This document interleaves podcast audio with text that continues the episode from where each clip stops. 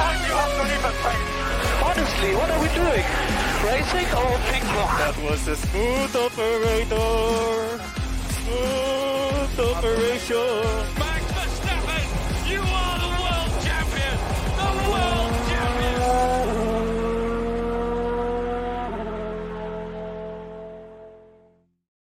Olá, olá, olá, cá estamos nós para mais uma itineração da Ramboia do automóvel versão sambada e talvez de corridas anteriores, mas eh, focar mais no, no samba que houve no Brasil, até porque o Brasil trouxe coisas muito interessantes, equipas que certamente não estávamos à espera que estivessem tão atrás e que fosse basicamente uma vergonha andarem ah, no circuito de, de Interlagos também, lá está, podem ter eh, não beneficiado de algumas coisas que aconteceram nas semanas anteriores, como Calma, com.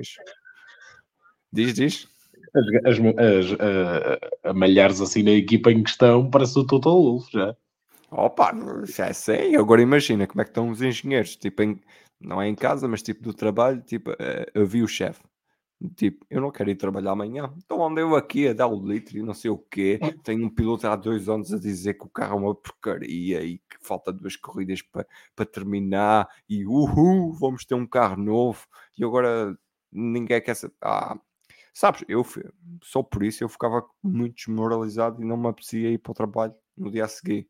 Mas depois pensava que eu não ia receber tanto dinheiro no final do mês. E depois ia. Ah, pá, sabes, sabes como é que são os alemães. É, Gostam muito Sendo que, de tudo aqui, sendo que eles trabalham no. Reino Unido, não sejas assim. Tá bem, mas o chefe é alemão. Ok. Ah, con- continua a tua introdução que estava muito É, fixe. continuar a minha introdução. Depois, desde a última vez que falámos, não há grandes novidades. Max Verstappen continua ahm, a vencer corridas. Ah, no México, o, o Sérgio Pérez ainda tentou ahm, alguma coisa de extraordinário. Lá está, foi. O Sérgio Pérez, basicamente, no México, fez uma manobra de vai ou racha para tentar perceber se, se conseguia vencer a corrida ou não conseguia vencer a corrida. Pronto, infelizmente não. Não, Não, ele, no México tentou ele no México tentou perceber se aquilo que dizem os Red Bull é verdade. Se dão asas ou não, não é? Exatamente. Em Austin, vitória também para o Max Verstappen, portanto, nada de novo aí. A questão de Austin é que ah, a Haas ainda está a contestar os resultados daquela, daquela pista do Circuito das Américas. Dizem eles, apresentaram um documento, agora 25 páginas, agora se não me falha a memória, de que vários pilotos transgrediram os limites de pista na curva número 8 na Exatamente. curva número 8, peço desculpa, na curva número 6. Ahm, isto para dizer o quê? Para dizer que quando a NASCAR anda lá não há limites de pista, portanto, engenham só. E indicar, eu vi, eu vi um vídeo incrível de indicar lá há uns tempos. Minha Nossa Senhora, aquilo até mete impressão. Ah, mas a indicar ainda, eles ainda dão limites de pista e não sei o quê. Epá, Mas eu tenho que dizer, a NASCAR, a mentira é que não tem limites de pista. Eles colocaram limites de pista nos S, naqueles S iniciais. Ou seja, o limite de pista era não podias colocar as quatro rodas para além da linha azul, que é depois do corretor. Ma- Mas no NASCAR ainda se percebe que aquilo, pronto, tem o, tem o, o raio de, de curva de um, de um de um cruzeiro. Aquilo tem, tem o raio de curvatura de um cruzeiro. Portanto, até se percebe porque é que decidiram não meter limites de pista, porque senão, pronto, era Mas, sempre... mas olha Eu que gostava tem- de ver NASCAR no Mónaco, juro-te que gostava. Era tão Oh, engraçado. era sempre para a frente e levava tudo à frente. Assim fazia um drag race por ali, por ali afora, ia canteiros e tudo pelo ar. Eles eram, eles eram obrigados a ir ter que curvar a França. Dizer que também, desde a última vez que falámos, houve problemas para ah, os Mercedes, que parece que tinham um carro demasiado baixo, e ao que parece chegaram ao Brasil, colocaram mais altura no carro, tentaram colocar mais asa e mesmo assim aquele carro passou a ser um dos carros mais lentos em reta, não conseguia fazer grande coisa. Sim, e se tu tão eu, eu- eu não dizia para o Dakar, eu dizia para fazer ali a Baja de, de Porto Alegre. que foi tipo, acho que há, há duas semanas ou há uma semana, agora já, já não, não me recordo, mas eu acho que sim, acho que deviam ir fazer a Baja Porto Alegre. Ah, Luís, para além da Mercedes, a Ferrari também não esteve sem grande coisa na, em São Paulo, no Grande Prémio de São Paulo, recordar isto, Grande Prémio de São Paulo, um, porque o Charles Leclerc esbardalhou-se na, na volta de formação. É, hum, é assim, não há muito a dizer sobre isso, aparentemente então foi culpa dele, foi problema Sim. mecânico, problema hidráulico, hum, e acaba o carro por lhe fugir. Eu, sinceramente, opá, nada contra o Charles, de tudo, só que ele às vezes tem tendência a coisas misteriosas acontecerem Pode ter tendência Por mão. dramático. por mão, por mão do nosso Senhor Jesus Cristo e hum, desta vez não foi o caso. Eu, Quando o vi na barreira, eu ainda pensei, pronto, lá foi o Charles Leclerc fazer a neve. Mas não, neste caso, por acaso, foi, foi culpa do carro, que também não é de admirar, mas eh, já sabe, quando se trata da Ferrari e de Charles Leclerc, tem, uma pessoa tem que olhar um bocado 50-50. Hum, não foi caso, não tinha um grande ritmo. O Sainz foi muito certinho, fez tipo, conseguiu o melhor resultado que conseguiria obter dentro das, das circunstâncias. É, é um bocado diferente daquilo que, lá está, a Ferrari é, é daqueles casos curiosos que pronto, é, tem, tem sido um bocado um resumo daquilo que são estas equipas do segundo, terceiro, quarto lugar, que é variações muito elevadas hum, em termos daquilo que é o ritmo e daquilo que é os circuitos que, às quais, aos quais elas se adaptam. Uns fins de semana a segunda melhor equipa é Ferrari, noutros é Mercedes. Depois, entretanto, era, no início era a Aston Martin. Depois, entretanto, a McLaren decidiu eh, voltar a fazer carros à antiga e, e também conseguiu ter um carro relativamente bom. Aqui a questão da McLaren é que, comparativamente a estas equipas de circuitos para circuito, eh, parecem ser um pouco mais consistentes na forma como conseguem extrair eh, performance do carro e tem sido consistentemente a equipa em segundo melhor, em segundo, em segunda melhor forma eh, desta segunda fase da época. O que é interessante, porque eu já não sei as contas de cor, mas eles não estão propriamente longe da Ferrari no Campeonato de Construtores já, tal a recuperação que fizeram. Se o Piastri não tivesse tido um mau fim de semana, hum, eu acho genuinamente que eles poderiam ter eh, feito ali alguma coisita engraçada e que podem se vir a aproximar. Faltam aqui três corridas, não estou em erro, ou duas? Las Vegas, Ah, não, são duas, são duas, Las Vegas e Abu Dhabi. Hum, portanto, se calhar já não, dá, já não vai dar para ir lá, a não ser que aconteça uma catástrofe, nada que. já reparaste que o Max Verstappen já acho que já pode ganhar o campeonato de construtores sozinho. Já ganhou, já ganhou, já ganhou. Já ganhou, pronto. É isso. Quem- vai- o Max Verstappen vai ficar em segundo lugar no campeonato de construtores. Hum, atrás da Red Bull. Mas, mas sim, eh, no fundo é isso. A Ferrari não teve grande performance, não conseguiu extrair dali grande coisa. O Sainz foi muito certinho, como tem sido ao longo da temporada, tem sido muito consistente. Eh, no que toca à Mercedes, é aquilo que tu falaste. Eh, parecia que tinham encontrado algo em Austin, foi-se descobrir que o carro estava baixo demais. Ilegal, basicamente. Sim, foram desclassificados Depois, por isso. falou nas pranchas de madeira No México, isso não afetava tanto porque é um circuito menos sinuoso e de altitude Hum, também. e altitude também ajuda, exatamente. Eh, e agora aqui no Brasil, apesar de também ter alguma altitude, já se notou mais eh, esse, esse impacto. Hum, e eles tiveram que subir bastante o carro e daí toda a performance vai à vida. Hum, e, e acabou por os prejudicar imenso. Basicamente, aquele carro numa só volta até era relativamente bom, porque, como nós vimos, eles qualificaram-se bem. Só que a partir de que metes eh, mais tintes lá para, para o meio, aquilo estava a comer pneus como se fosse um Ferrari. Vamos ser honestos. Estava a tratar os pneus muito mal eh, e estava a escorregar por todo lado. Nós vimos o Hamilton a sair, principalmente aquela última curva, e o carro quase sempre fugia.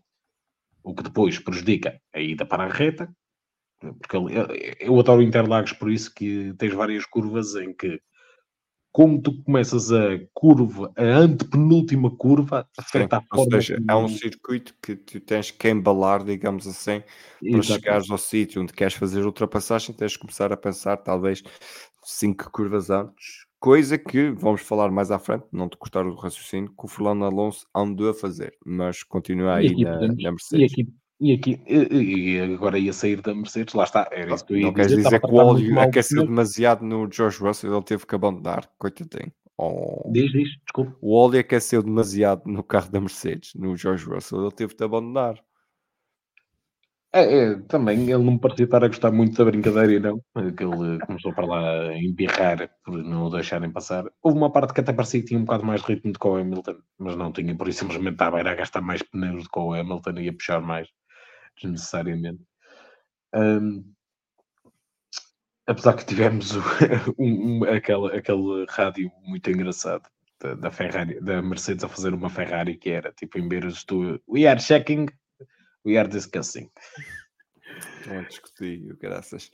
Ah, mas Hum. sim, então queres, queres ir ao Fer- Fernando Alonso conquista mais um pódio, pódio no Eu não ia, eu não ia ao Fernando Alonso, eu ia, eu ia primeiro ao gajo com que ele teve que batalhar, que era para pegar na. Red Bull, que era para pegar na. Red Bull. Foi mais um, um, um passeio de domingo para o Max, digamos. Não, não tão relaxado quanto isso, porque ele ainda teve ali uma clara nos espelhos. É, ele começou tipo, a volta, olhar para o, para o pessoal nas bancadas e ah, isto é tão giro e tal. E de "Ai, repente veio uma pessoal", McLaren e e. E, "Oi, oi". Depois o pessoal no rádio, olha, o gajo está andando. Ai, ok, está bem, pronto, vamos embora E então. pronto, e siga. Não, eu, eu acho que ele fez, porque se olharmos, basicamente foi, no que toca ao Max Verstappen, foi exatamente o que vimos na, na sprint, foi a forma como ele geriu ah, a corrida. Que foi, as primeiras voltas, deixar carregar um bocado de bate- de bateria, deixar ali o Norris ficava mais próximo, estava ali a puxar, a puxar, a puxar, a tentar aproximar-se, ele carregava as baterias e a partir de que ele se aproximava o suficiente, ele, ora bem, bateria no máximo, até logo. E a vidinha dele. E depois foi, a partir daí foi gerir, como, ele- como ele tem sempre, como ele tem feito sempre. O Norris faz uma volta rápida, absurda, o Max responde com outra volta também bastante rápida. E pronto, e esses dois estiveram num, num, num nível completamente diferente de todos os outros em termos de ritmo. Hum, mas lá está. Esta união Max Verstappen e Red Bull neste carro deste ano vai ficar, hum, vai ficar reconhecida como uma das mais uma das mais Dominadoras, o melhor casamento. um, um dos, exato, um dos melhores casamentos, eh, uma simbiose quase perfeita, eh, como já não se via talvez desde o Schumacher com o F2002 eh, da, da Ferrari, ou até do F2004. Eu diria Portanto, também do Sebastian Vettel e os Red Bull dele. Sim, sim, sim, exatamente. E o Vettel com o, principalmente o RB13. Hum, o RB13 não, o RB9. Hum, mas, mas de facto foi, foi, foi extremamente dominante. Esta, tem sido extremamente dominante e o facto de conquistar sozinho, uh, dele só, basicamente sozinho, só com os pontos dele já dar para conquistar o campeonato de construtores, mostra bem. Fala, atesta muito o que é que tem sido a temporada da Red Bull e também de Max Verstappen. Agora, do Ah. outro lado da garagem, Ah, sim, é sim. Esteve bem, o Pérez, o Pérez esteve bem, tirando a qualificação, esteve bem o homem. Repara, achas que o Pérez é o segundo piloto em que se bate mais hoje em dia? Ou pelo menos no, no século XXI? Eh, Não, que o, o, o Bottas levava mais porrada. Achas que se batia mais? Isso bater, assim, é relativizando, e não é bater literalmente, mas sim dizer mal, achar que ele não é suficiente para, para tal. Só para Imagina, eh, deve aqui, aqui, esse- aqui esse o problema. eh, Eu acho que toda a gente reconhece os méritos do, do, do Pérez como piloto, já o demonstrou várias vezes ao longo da carreira e tudo mais. A cena é, é a escala da diferença. Percebes? É que uma coisa é ser o segundo piloto e ok, tipo, o teu colega de equipa fica em primeiro e tu, pronto, ficas consistentemente em segundo ou terceiro, principalmente quando tens um carro com, com uma diferença tão grande para todos os outros. O problema é que o Pérez já por várias vezes, muitas mesmo, muitas mais do que aquelas que seria necessário, não conseguiu chegar aqui três este ano. E isso depois prejudicou o resultado dele ao domingo. E prejudicou a equipa. Se isto fosse uma época mais competitiva, a Red Bull não se podia dar ao luxo de ter um Pérez a, a- a ter a forma que está a ter. Eles, de certa forma, têm sorte que o Pérez tenha conseguido é? Eh, de, de- de terem, aliás, um carro tão forte e dessa diferença do Pérez não se notar tanto. Eu dou, eu dou um exemplo. Quando sai o, eh, quando o Bottas sai da Mercedes, ele sai em grande parte, porque pronto, havia algum um jovem que era necessário apostar nele, e- mas a outra grande parte era porque Mercedes percebeu que começavam a deixar de que numa época mais competitiva, como foi o caso de 2021, que já não haviam condições para ter um piloto que estava a ter performances tão abaixo do nível do colega de equipa. E que não conseguia, por exemplo, é, é tal coisa, quando tu tens um carro com este nível de vantagem, é esperado pronto, que não se diz lutar pela vitória, porque esse é o objetivo, é, essa é para o, para o primeiro piloto, mas que pelo menos esteja a lutar por pódios. E neste fim de semana o Pérez esteve a fazê-lo e teve uma performance bastante positiva, na minha opinião, mas nos outros não teve. E Deito- eu acho que deita uma oportunidade grande fora com o Grande Prémio do México. É a minha Sim. opinião. Acho que ele podia ter sido menos goloso e podia ter. eh, isso lado aquele segundo lugar. É pá, sim, e carregado com todo, imbuído de todo o espírito mexicano que havia ali, que também é pá, o psicológico também fala às vezes, às vezes faz-te subir a porcaria de um degrau acima e podia talvez ter feito ali alguma coisa, ter feito alguma coisa diferente, não sei. Isto são, são espe- especulações no, no final e no final o resultado não, eh, não foi esse. Mas a minha questão sempre foi e sempre será eh, a chegada do Pérez à Red Bull o Pérez, durante mais tempo do que, por exemplo, o Bottas, o Bottas ainda teve umas declarações dessa quando venceu o Grande Prémio na Austrália, que na altura era a primeira corrida, o Bottas dizia vou ser campeão. O Pérez chega à Red Bull pensando que vai ser campeão. E eu não sei se ele ainda hoje em dia pensa que vai ser campeão. Mas, meu amigo, tu não tens que pensar que vais ser campeão. Tu tens que pensar o que é que tu tens. E depois, que é, para mim, é a segunda parte dessa questão, é que é qualquer piloto que chega a um carro que aparenta ou que vá ser ou que já vem de trás, que é dominante com um piloto, tem que pensar assim: a equipa está a apostar tudo nele, portanto o carro vai servir a ele. Para, para mim, não vai servir. Eu tenho que arranjar alguma maneira do carro fazer alguma coisa. Eu acho que as performances do Pérez, para além do piloto e talvez alguns erros, também se digam ao facto de ele não se habituar tanto ao carro e querer mais. Mas isto é de qualquer piloto, estás a perceber? Qualquer piloto faz isso. Imagina, eu aí discordo um bocado porque, apesar de tudo, tipo, tu para conduzires ao teu máximo nível ah, é, é psicologia, digamos assim. Tu para conduzires ao teu máximo nível, tu tens, para teres o nível de competitividade necessário para competir neste tipo de desporto, tu tens que pensar, mesmo que não tenhas a mínima hipótese, tens que pensar, eu quero ser campeão. Senão não vale a pena. Tipo, principalmente quando estás nestas equipas de topo. Por exemplo, um Fernando Alonso com 42 anos, porque é que é ainda tão rápido como era eh, há 10 anos atrás? Porque, porque hoje em dia já não afeta tanto a nível físico, como já não há tanta diferença a nível físico, mas, por exemplo, ao contrário de um Kimi Raikkonen, ele continua com uma motivação absurda, como Sim. poucos pilotos alguma vez o tiveram, percebes? Por exemplo, o Kimi não ficou mais lento, tecnicamente. Ele perdeu foi a motivação que se calhar tinha. Ficou sempre assim. Mas o Kimi, sabes, eu sinto que o Kimi, desde que. Quem, diz o Kimi diz outros. Quem diz o Kimi diz o Sim, Button sim. diz outros. Estás a ver? Tipo, eu estou a usar Sim. o Kimi como o exemplo mais pragmático. Sim, é o último exemplo dessa, dessa questão, que é um piloto que vai para Exatamente. fora e depois regressa. Exatamente. O próprio Schumacher, estás a ver? Tipo, o Schumacher, por acaso, no caso dele, até perdeu um bocadinho em termos físicos, mas mesmo assim, tipo, quando tu já ganhaste sete campeonatos e voltas, pá, por muito, por muito que o Schumacher fosse conhecido como um gajo tipo, que era dar-lhe, dar-lhe, dar-lhe, dar-lhe, dar-lhe, temos que recordar, o Schumacher tinha a idade que o Alonso tem quando estava na Mercedes. Uhum. E tu só em algumas ocasiões é que viste aquele, aquela motivação toda, aquela velocidade toda que antes seria. Porque muito vem, advém disso, estás a ver? Dessa parte psicológica. Mas, mas, mas acho que foi, acho que, é que é um bocado esse, esse problema. Em primeiro lugar, é um lugar de muita pressão. O carro é extremamente difícil de conduzir, muito afinado na direção daquilo que é o estilo do Max, que é um estilo muito particular.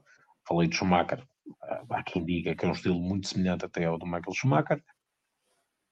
Hum, mas, mas que não se adapta a qualquer piloto. Contudo, por exemplo, dando aqui um exemplo de um carro que supostamente era extremamente difícil de conduzir uh, e que um piloto que era considerado um grande piloto não conseguiu adaptar-se e outro que chegou lá conseguiu adaptar-se.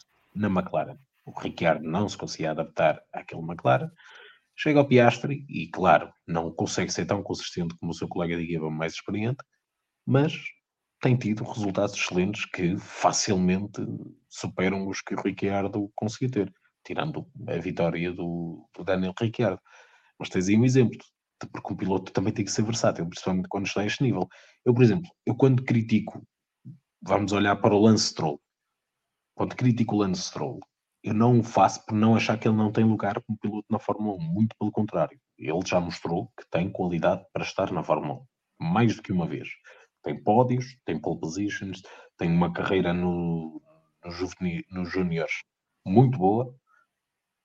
Só que quando comparas. É o termo de comparação que cai por, que por terra o Lance Troll.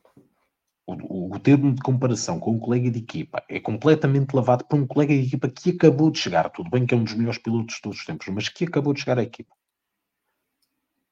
há uma diferença muito grande quando não notas propriamente uma evolução do piloto, por exemplo, ao nível da qualificação. Continua a pecar imenso na qualificação, como já fazia há 5 anos atrás.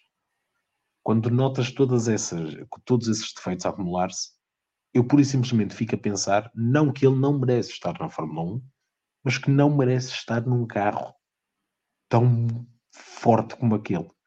Ou seja, que um carro que está a lutar por pódios, se calhar merecia alguém um pouco superior como piloto. E é um bocado esse o caso do Pérez. porque, pronto, nem toda a gente consegue dar só luz de ter uma equipa extremamente forte dos dois lados da garagem, e isso também traz os seus próprios problemas, como já vimos em muitas ocasiões, por exemplo, quando tiveste um Rosberg e um Hamilton, aquilo correu bem porque a equipa era extremamente dominante, porque senão, meu Deus. Um, mas, mas eu acho que pelo menos um, piloto, um segundo piloto, se não for tipo para vencer e para superar o colega de equipa, epá, pelo menos tem que estar ali para, em primeiro lugar para aproveitar quando este colega de equipa não acontece-lhe alguma coisa, por exemplo, se retira, tem uma avaria ou algo assim, e ser ele que está ali para recuperar pontos para a equipa, ou hum, pelo menos conseguir bons pontos para a equipa, como pódios e tudo mais, e estar pelo menos um bocadinho próximo do, do primeiro piloto.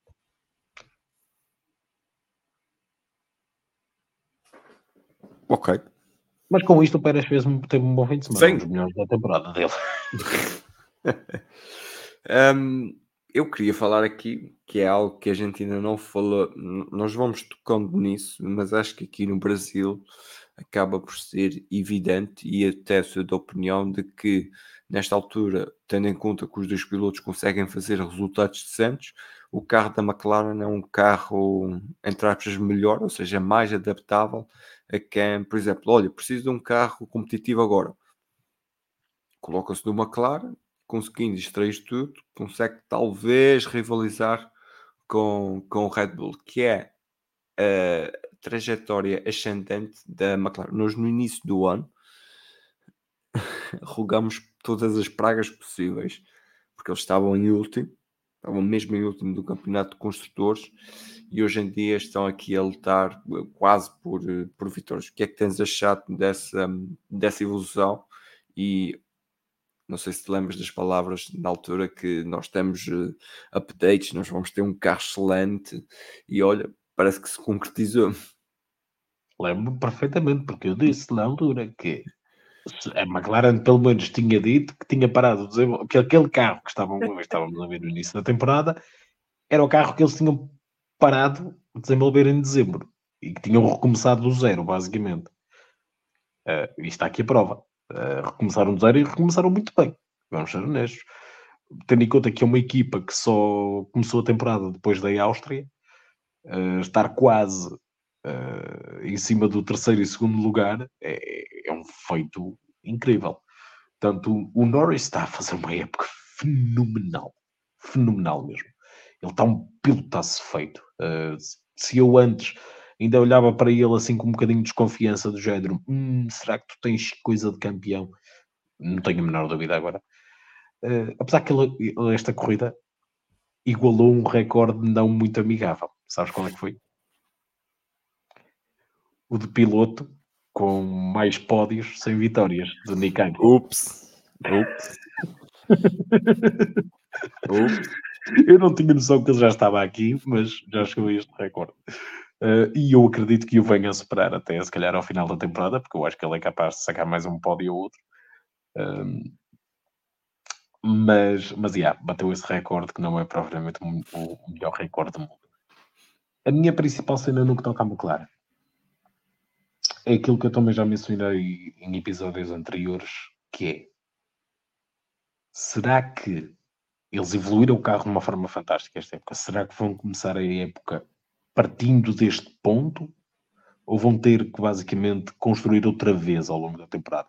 Porque isso é importante, porque o que temos visto da McLaren muito é que eles começam num ponto baixo, evoluem para um ponto certo e depois chega o ano a seguir, recomeça outra vez de novo. Sim, parece que destrói ali alguma coisa que não, não dá aquela continuidade. Eu Nem acho que as destrói, mudanças eu nem digo todas- destrói, eu nem digo destrói, eu acho que por isso simplesmente eles não conseguem avançar mais no, no, no inverno e só depois ao longo da temporada é que o conseguem fazer, estás a ver? Eu acho que pode haver diferença com todas as mudanças que houve na McLaren. Eu espero que haja, porque começar 2024 novamente a ter que construir e ter que chegar lá à frente, pá, é mais um ano novamente. Sim. É pá, Uma- uma caramba, nó- nós uma- vimos uma isso muito com o Norris e, e com o Sainz, é que eles tinham que sempre andar a construir e para chegar ao final do ano em que tu dizias, ah, caramba, eles estão tão rápidos, agora é que devia começar a temporada. Pois é, isso, exatamente, é isso. É, é um bocado aquilo que a Red Bull durante ali aqueles anos entre 2016 e 2020 fazia, que era começava mal o ano e depois ao longo do ano o carro desenvolvia e no final da temporada ganhava sempre corridas. Sim, no final, no- ou seja, ali a 3 quartos da temporada, quando a Mercedes já tinha Ali em desistido de- México, Japão, evoluir, andava sempre ali. É. ou seja, a Mercedes tinha desistido de evoluir o carro nessa altura Exatamente. e a Red Bull ainda estava, "Ai, caramba, vamos agora evoluir para chegarmos lá acima e eles já estavam tipo, meu, eu já não estou nessa, já estou no, no, no ano a seguir. Exatamente. Luís, mas, mas é isso. Acho que a McLaren está num bom caminho. Só tem aqui o continuar. E que o próximo ano consigam começar já neste ponto, entre as duas, entre as três melhores equipas do, da- da- do grid, e construírem sobre isso, porque só assim é que vão chegar àquele nível competitivo que eles acreditam que podem chegar. e levam finos para casa, Hum? levam finos para casa. Este fim de semana, não. Então quem é que leva finos para casa este fim de semana? Quem leva finos para casa este fim de semana é o senhor que deu uma masterclass e explicou e, deu, e mostrou o porquê de ser o gajo mais fino de todo o grid. George Russell é o gajo mais fino. Passa a expressão, passa a expressão. Mais fino, o gajo mais fino que lá anda é, sem sombra de dúvida, o Nando, o tio Nando, que é o senhor Alonso, que, deu um recital. Deu um recital de, de porque é que é genial uh, a, a- ler uma corrida, a forma como ele faz, a forma como ele basicamente tenta o, o Sérgio Pérez atacá-lo. Anda cá, anda cá. E ele, tipo, o Sérgio Pérez gasta pneu ali atrás dele, feito maluco. E ele, "É, anda, anda cá. Ele a carregar as baterias constantemente, a, a a fazer o deployment da, da carga das baterias em sítios estratégicos onde o Sérgio Pérez não o iria conseguir ultrapassar. A fazer aquela última curva, tipo, de uma forma muito específica que lhe permitia ganhar uma Curva ligeira número... Era isso que eu queria chegar. Deixa-me aqui, porque eu também vou dar o meu fino ao, ao Fernando Alonso. A curva número 12, o Fernando Alonso, a primeira vez que eu o vi passar lá, eu pensei, ok, falhou o ponto de corda, para a próxima volta será melhor. Umas voltas mais tarde tivemos novamente Fernando Alonso, falhou ponto de cor outra vez. Eu comecei a pensar: hum, quando chove em Interlagos, eles fazem esta, esta 12 mais largo, também para evitar o corretor por causa da chuva e tal. E eu, este gajo está a fazer o que parece ser trajetória de chuva. Depois comecei a perceber. Este gajo está a preparar um possível ataque, uma possível defesa, só com aquela porcaria daquela trajetória. Enquanto o, o Sérgio Pérez, como tu dizias, andava a queimar pneus, andava, eh, metia o carro nos corretores, tentando encurtar o máximo da pista, e isso é uma coisa que eu vou dar meio fino, que é ao Autódromo José Carlos Pacha. Porquê? É um circuito, como nós já falamos há pouco, em que tu tens que, tens que pensar tão mais à frente para efetuares uma ultrapassagem que, que um rookie, um estreante, tem imensas dificuldades. Há muitos truques, há muitos truques no, neste, neste autódromo. E isso eu adoro. Eu acho que continua. Acho que um, um fim de semana sprint para mim, o, este circuito é o, é o ideal. É, o ideal. exato, é. Uh, e nos Tens várias eu trajetórias, tens várias formas de abordar o ataque, é incrível. Tens tudo, tu, tu hoje em dia tens tudo, tu tens poder de resposta também, tu podes ser ultrapassado. A gente gosta muito às vezes de cascar no DRS, Pá, mas tu podes ser ultrapassado com DRS na 12, 13, 14, 15 e a passagem pela meta até a 1, mas depois podes responder até 3 e a 4 com, Eu só discordo, eu só DRS. discordo.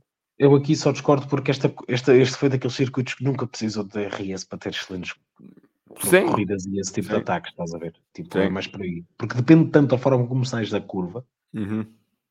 eh, que, que sempre conseguiste ter eh, diferentes abordagens e tudo mais. Pá, Mas e às vezes voltando, não é preciso isso. Tu, no, num miolo do terreno, que é uma, uma pá, é quase curva contra curva e, curvas com ah, a subir e a descer e essas coisas, ou seja, com câmara positivo e com câmara negativo. Ah, só o facto de, de fazer uma ultrapassagem aí e tu conseguires fazer uma ultrapassagem já é outra coisa do outro mundo, mais dignifica que tu precisas de muitos, muitos anos a fazer voltas a este circuito de Interlagos. sim, eh, e quem mais do que quem já correu nele 20 vezes, como o senhor Fernando Alonso, não é? Eh, mas mas eh, continuando um bocado por aí, ele basicamente naquelas voltas anteriores em que o Pérez o estava a atacar, ele a fazer diferentes abordagens. Sempre que o Pérez tipo, se tentava aproximar, ele fazia a curva de forma diferente. Ou seja, deixava o Pérez a pensar: caraças, o que é que ele está aqui a fazer? O que é que este gajo está a fazer? Está sempre a fazer a abordagem de forma diferente. Como é que eu vou ir de atacar?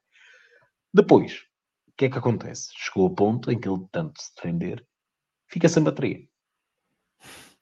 E então aí estava indefeso e ele pensa para ele: ok, não vou estar aqui a defender-me maluco porque eu sei que aqui não tenho a mínima hipótese. Vou deixá-lo ultrapassar-me, vou apanhar o DRS dele e vou carregar as baterias outra vez.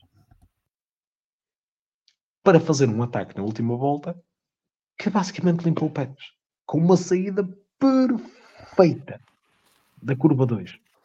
Perfeita, das melhores que eu já vi. A forma como sai daquela curva é fenomenal. E depois apanham na reta, está feito. Pá, foi... E depois aquele final, não é? De, de roer as unhas até ao fim. Foi, foi absolutamente incrível. Portanto, sem sombra de dúvida, um fino para o Alonso. Foi uma performance fantástica mesmo. A mostrar porque é que é um dos maiores cérebros que já, já passou pela Fórmula 1. Por outra parte, quem é para ti o prémio Vassour do Grande Prémio de São Paulo? Ora bem, em primeiro lugar, quero só fazer, dar uma volta lá para trás, para o México, porque nós não fizemos episódio, mas, mas o meu prémio Vassar vai para o Ocon, porque eu queria muito gozar com ele. Porque o gajo vira-se, diz aquele as que eu vou atrás dele e vou ultrapassá-lo. 20 voltas depois, Mesmo a gajo de Alfama. 20 voltas depois, lá consegue ultrapassar o As. E o caramba, aquele As afinal era difícil. Estavas aí com uma pujança do caraças. Mas pronto, como não é esse o caso, hum, desta vez terei aqui para Alfa Romeo. Uh, foi. Eu, eu não sei o que é que eles estão a fazer. Uh, não sei se o foco de- da equipa no geral está, na- está no desenvolvimento da infraestrutura para quando a Audi chegar e tudo mais. Mas, meus amigos, é assim, a Audi vai chegar, mas vocês também têm que começar a fazer algum trabalhinho. Vocês disseram que já queriam ter um carro competitivo antes da Audi meter motores dentro dele. Ah, e neste momento o carro não é todo competitivo. Tiveram du- duas desistências nesta corrida. Estão entre os últimos lugares da, da grelha. Não está bonito. Não está tudo bonito para a Alfa Romeo e eu espero bem que eles tentem afinar, porque senão a Audi, quando chegar em 2026, vai, vai, ter, vai ter muito para andar se quiser, se quiser fazer parte deste, deste grupinho da frente, não é? Olha, o meu prémio de vassoura vai para a seguinte equipa: Alpha Tauri. A Alpha Tauri teve dois carros este fim de semana. Teve um carro na sexta-feira, em que tu olhavas para aquele carro, e a grande carro, vai ser agora e tal, não sei o quê. Ao sábado teve outro carro e colocou-me a questionar se ao domingo teriam o carro da sexta ou o carro do sábado. Eh, Pronto, não, não deu resultado. É assim, o Tsunoda fica em nono, o Ricardo fica em décimo terceiro. Vista a ultrapassagem do, do AlphaTauri ao Mercedes, é, é, só ali a meter mais, mais achas para a fogueira. Ali o Tsunoda a passar o Hamilton. Assim, eu, eu- eu acho, é, é- é assim, eu- não acho que eles tenham estado todo mal, muito pelo Não, contrário. Não estiveram mal. A minha questão. Agora, o erro do Tsunoda é que fez com que eles perdessem ali potenciais pontos, porque, como visto na sprint, ritmo não lhes faltava. Pois, mas a minha questão é esta. Num fim de semana, em dois dias, tu tens um carro que faz uma coisa e um carro que faz outra coisa. É para mim é inco- essa inconsistência, o, o facto de teres, entre aspas, dois carros, tu chegas ao domingo sem saber o que é que vai acontecer, ou pelo menos é a minha visão. Tu chegas ao domingo ali a tentar perceber se isto vai, não vai, vai, não vai, e afinal não, não vai tão bem. Ou seja, esta inconsistência que leva o meu prémio vassoura aqui do Grande Prémio de São Paulo. Não sei se, se me fiz entender. Fizeste. Pronto, é isso. Ahm, se eu não me fiz entender, já sabem, eh, subscrevam o podcast na, na vossa plataforma preferida e depois podem ir para o Twitter, uh, arroba automobile 321, então no Instagram, arroba automobile underscore 321 e podem vir pedir explicações. Uh, sempre disponíveis para tal. Ahm, não se esqueçam, uh, aí as redes sociais, vocês já sabem como é que é. Vocês já sabem. Eu digo vocês como se tivéssemos milhões de pessoas a ouvir-nos aqui. Ah, isto para efeitos publicitários. Fica assim. Mas é isso, Luís. Prazer. Ah, Sozinho. põe os despertadores ahm, direitos, porque vai ser complicado ver Las Vegas. Ainda por cima diz, diz que vai estar frio. Que Vai horas é estar que é? frio. É pá, a corrida é às 6 da manhã, os treinos só para aí às 4, essas coisas assim. Lá é tipo 10 da noite, a corrida vai acabar à meia-noite com 2 graus no asfalto, vai estar frio. Como é Ok, que já é? percebi. Já, já percebi. Vai ser ao estilo de quando eu ia NBA religiosamente e tinha que ficar até às tantas a ver jogo. Pronto, é isso. Para quem faz NASCAR, pá, isso é fácil. Isso é um pão por Deus por cada dia. Só dizer que as minhas 40 semanas já terminaram, já terminou NASCAR. Então, já, já, por- já por falar em NASCAR, subscrevam também a, a- a plataforma Vamos Falar de Fundo, do qual nós também fazemos parte. Podcast eh, Dar e Troca o Passo. O Luís anda a fazer tipo umas lutas lá a fingir e que tem scripts e essas coisas. Pá, não sei, não conheço nada disso. Tá, Eu é tenho belo. que terminar com uma piada, não é? É, supostamente. Pois, mas não- não- hoje não, tenho, não temos Angelinas aqui. Se, quiseres, se, quiseres, se quiseres, faço eu. Já tens aí uma no bolso. Ouvi dizer, sabes, sabes que eu ouvi dizer que hoje no, no, no, no Parlamento houve lá umas pessoas que foram apanhadas em flagrante de lítio. Uhum.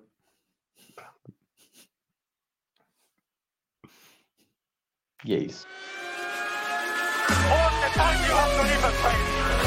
exactly. What are we doing?